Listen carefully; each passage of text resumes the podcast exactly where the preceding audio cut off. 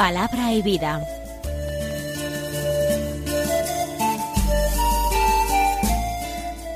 Con el padre Manuel Horta, desde Sevilla.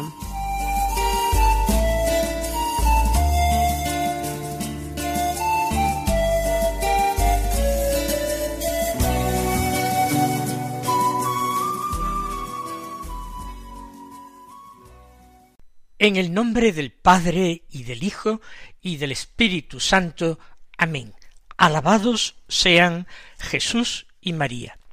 Muy buenos días, queridos amigos, oyentes de Radio María y seguidores del programa Palabra y Vida. Hoy es el viernes de la sexta semana del tiempo ordinario. Este viernes es 18 de febrero vamos a escuchar la palabra de Dios que nos ofrece la liturgia de la misa del día. Como primera lectura estamos haciendo una lectura continua de la carta del apóstol Santiago, una de las llamadas cartas católicas. Del capítulo segundo, los versículos catorce al veinticuatro y el versículo veintiséis. Dice así, ¿de qué le sirve a uno, hermanos míos, decir que tiene fe si no tiene obras? ¿Podrá acaso salvarle esa fe? Si un hermano o una hermana andan desnudos y faltos del alimento diario, y uno de vosotros les dice, id en paz, abrigaos y saciaos, pero no les da lo necesario para el cuerpo, ¿de qué sirve? Así es también la fe si no tiene obras, está muerta por dentro. Pero alguno dirá, tú tienes fe y yo tengo obras. Muéstrame esa fe tuya sin las obras, y yo con mis obras te mostraré la fe. Tú crees que hay un solo Dios. Haces bien. Hasta los demonios lo creen y tiemblan. ¿Quieres enterarte, insensato, de que la fe sin las obras es inútil? Abraham nuestro Padre, no fue justificado por sus obras al ofrecer a Isaac, su hijo, sobre el altar? Ya ves que la fe concurría con sus obras, y que esa fe, por las obras, logró la perfección. Así se cumplió la escritura, que dice, Abraham creyó a Dios, y eso le fue contado como justicia y fue llamado amigo de Dios. Ya veis cómo el hombre es justificado por las obras y no sólo por la fe. Pues lo mismo que el cuerpo sin aliento está muerto, así también la fe sin obras está muerta. Este texto tiene una importancia teológica, espiritual, muy, muy grande.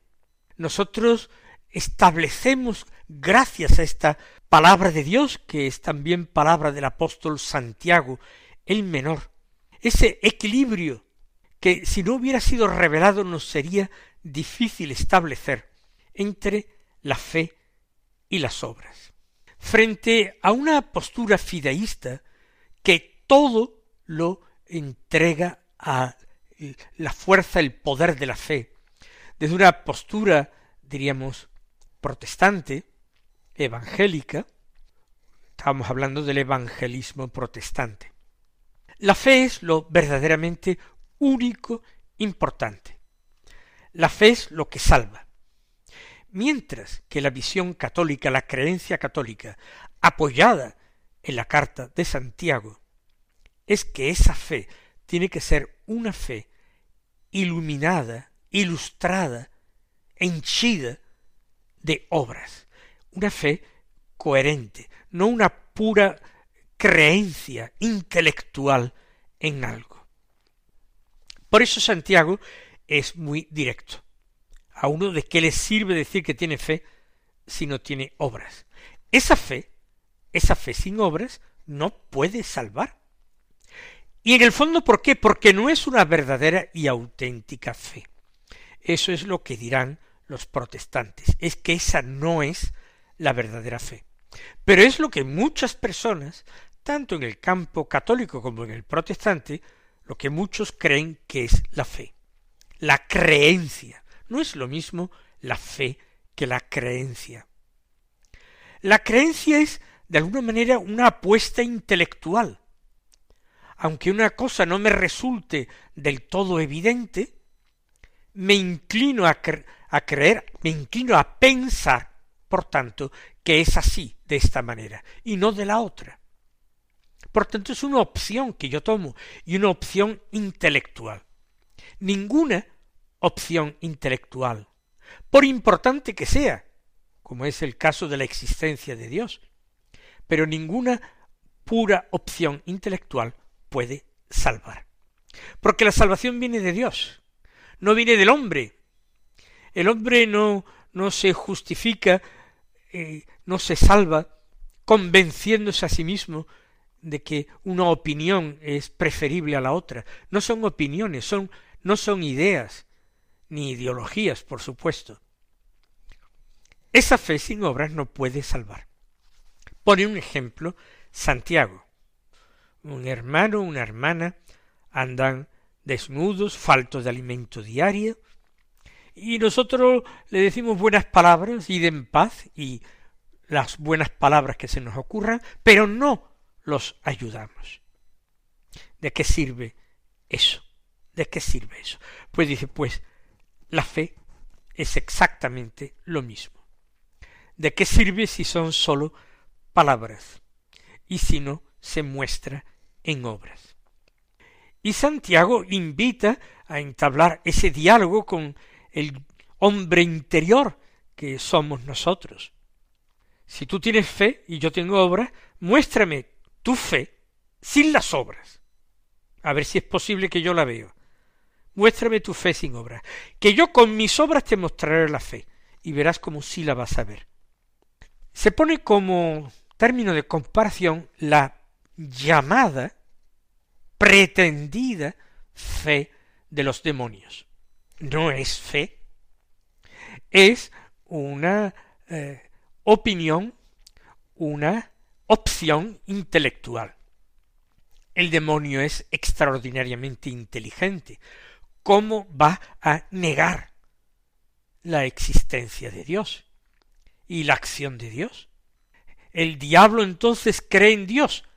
Lo cree con una creencia, pero no con la fe. Porque si el diablo tuviera fe se salvaría, pero no la tiene, ni ya puede tenerla.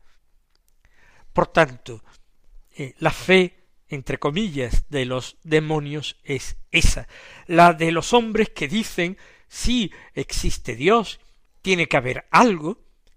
Pienso que los que mueren pues no acaban del todo, eh, tienen que estar en algún sitio, y dicen de un muerto, pues tú, donde quiera que estés, etcétera, y cosas de ese tipo. Pero esto no tiene nada que ver con la fe cristiana. Es otra cosa la fe. Y lo que diferencia la fe con obras de la fe sin obras es que sólo la fe con obras da honor y gloria a Dios. Reconoce el poder de Dios para cambiar mi propia vida, para convertirme. ¿Qué clase de obras son estas? Primerísimo lugar son las obras de caridad son a las que hace referencia expresa y directa Santiago. Eh, vestir al que va desnudo, e dar de comer al hambriento, dar de beber al sediento, etc. Pero también hay otras obras que acompañan la fe, todas las llamadas obras de la virtud de la religión, por la que damos culto a Dios, la participación en los sagrados misterios, la escucha asidua de la palabra de Dios, la participación en todo el culto cristiano. Son obras que acompañan la fe. Por eso no se entiende a aquellas personas que dicen tener fe y no tienen práctica religiosa.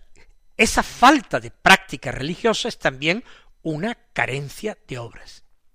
Por tanto, en el ámbito de nuestros deberes religiosos y en el ámbito de nuestra caridad cristiana es donde florecen las obras que fortalecen y dan sentido y eficacia a la fe.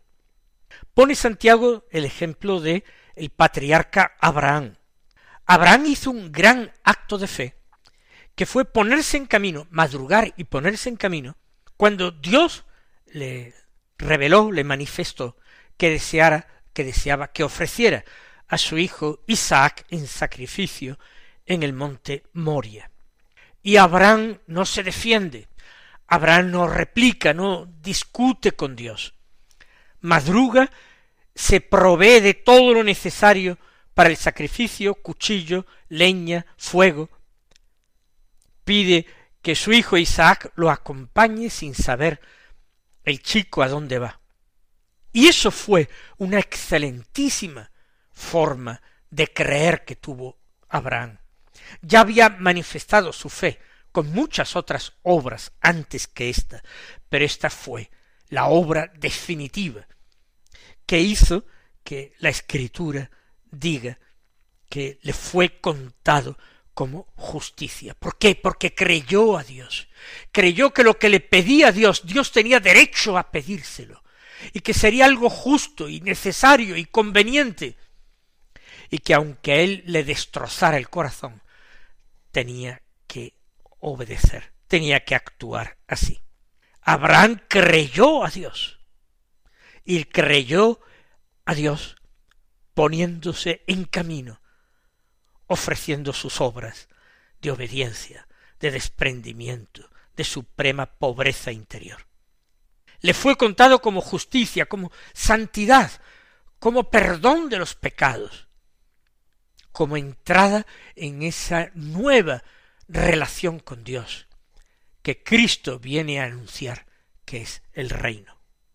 Termina Santiago esta argumentación ya veis, dice, cómo el hombre es justificado por las obras y no sólo por la fe. La fe con obras. Lo mismo que el cuerpo sin aliento, sin la respiración, está muerto.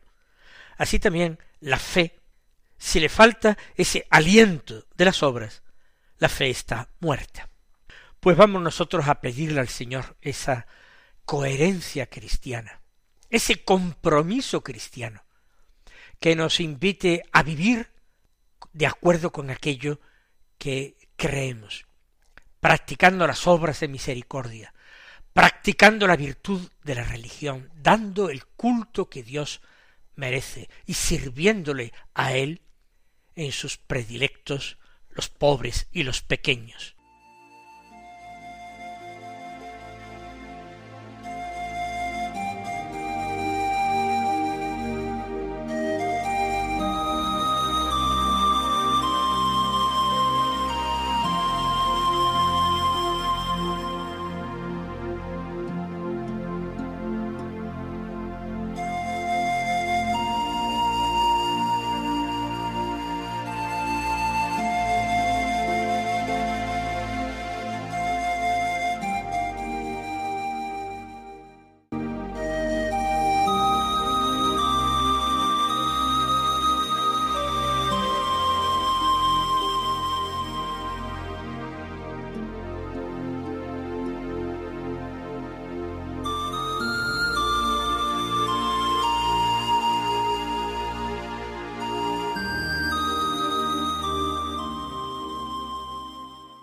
Escuchemos ahora el Santo Evangelio de la Misa.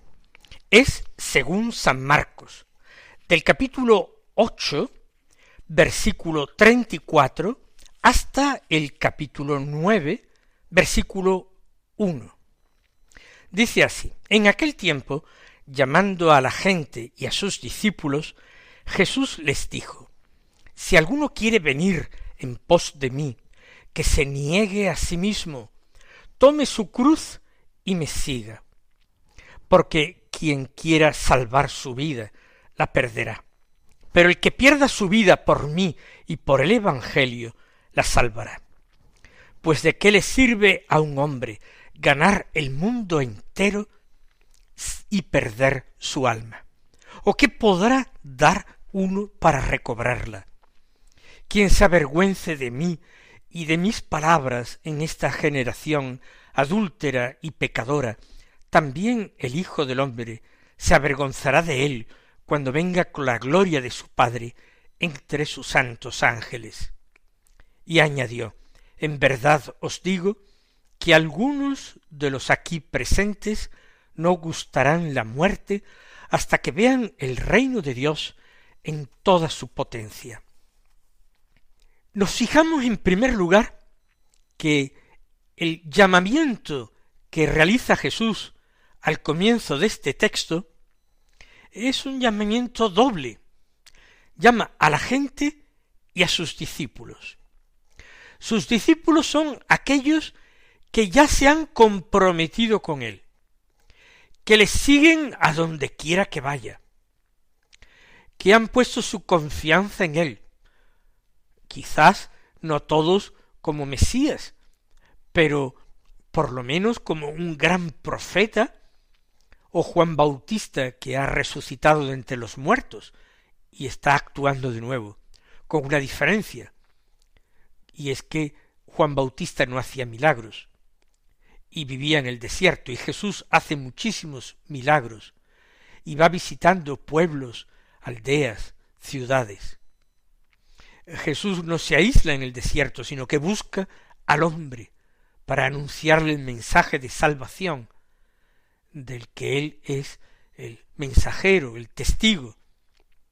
Llama a la gente y a sus discípulos, a la gente para que escuchando cada vez más claramente y repetidamente sus palabras, se convierta.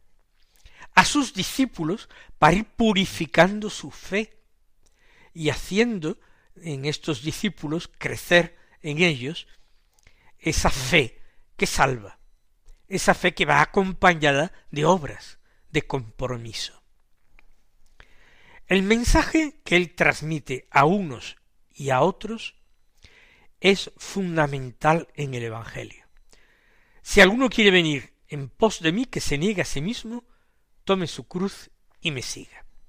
Estamos en el capítulo octavo del Evangelio según San Marcos. Este Evangelio, el más corto, de los cuatro, quizás el más antiguo, tiene dieciséis capítulos, lo hemos dividido en dieciséis capítulos. Por tanto, estamos prácticamente en la mitad exacta del Evangelio. Diremos que la mitad exacta del Evangelio es donde los apóstoles, después de un tiempo de reconocimiento, y movidos por Jesús, ¿qué pregunta? terminan confesando tú eres el Mesías. Con esto se ha completado la primera parte del Evangelio. Era necesario que algunos en Israel reconocieran en Jesús al Mesías enviado por Dios, prometido a los profetas eh, antiguos. Era preciso, y ya se ha producido este reconocimiento. Los apóstoles han reconocido que Jesús es el Mesías. En otros evangelios, Pedro en nombre de sus compañeros reconoce también que es el Hijo de Dios. Pero la clave está en que Jesús es el Mesías. Pero ¿qué clase de Mesías? Porque a Jesús intentarán llevárselo junto al lago de Genezaret para hacerlo rey. Asombrada conmovida, agradecida la multitud, porque les ha dado a comer de balde, haciendo un prodigio extraordinario. ¿Qué clase de Mesías es Jesús?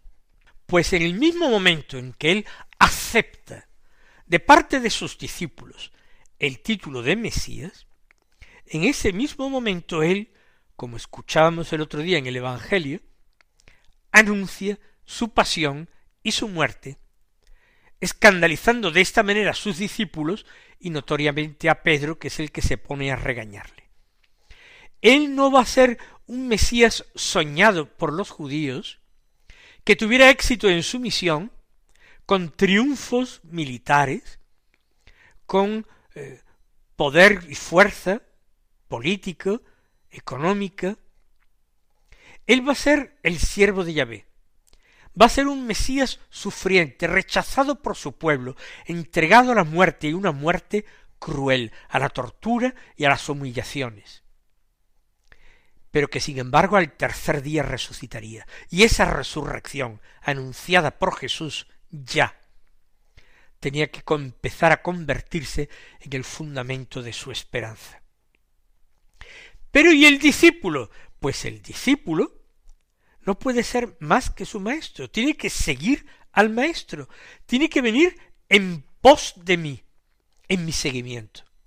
¿Acaso cuando Jesús le decía el otro día en el Evangelio a Pedro, le decía, ponte detrás de mí, Satanás, porque tú piensas como los hombres, no como Dios. Ponte detrás de mí. Yo ya les decía, le está invitando al seguimiento, pero Pedro ha osado ponerse por delante de Jesús para marcarle el camino a Jesús, para tratar de enseñarle lo que Jesús debe hacer o no hacer, decir o no decir.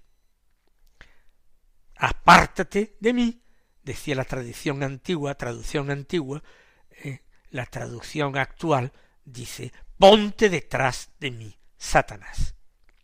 Pedro es irreconocible como discípulo, por eso se le llama Satanás.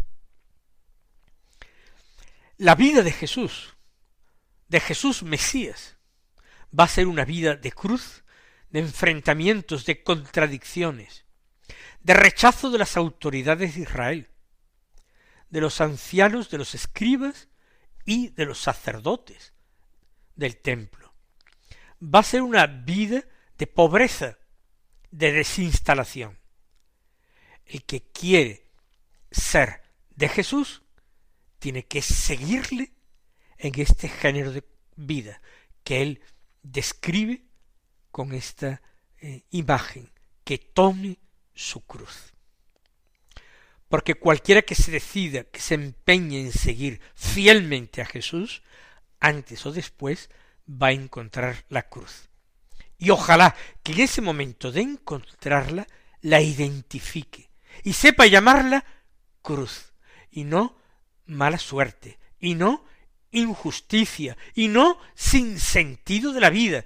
Ojalá que el cristiano, cuando el Señor eh, le permita abrazarse a la cruz y la encuentre en su vida, la tome con amor y continúe caminando detrás de Jesús. La enseñanza es extraordinariamente original y paradójica. Dice el Señor, quien quiera salvar su vida la perderá, pero el que pierda su vida por mí y por el Evangelio la salvará. Fíjense qué paradoja extraordinaria. Perder la vida, darla por Jesús, darla por la causa del Evangelio, darla por el prójimo. Así es como se salva la vida. El que quiera, en cambio, reservarla o aplicar solamente medios humanos para alcanzar la felicidad, ese fracasa, ese termina perdiendo su alma. Vamos nosotros a vivir con coherencia esta fe que nos ha dicho Santiago, que era necesario que fuera una fe con obras. El Señor os colme de sus bendiciones y hasta mañana si Dios quiere.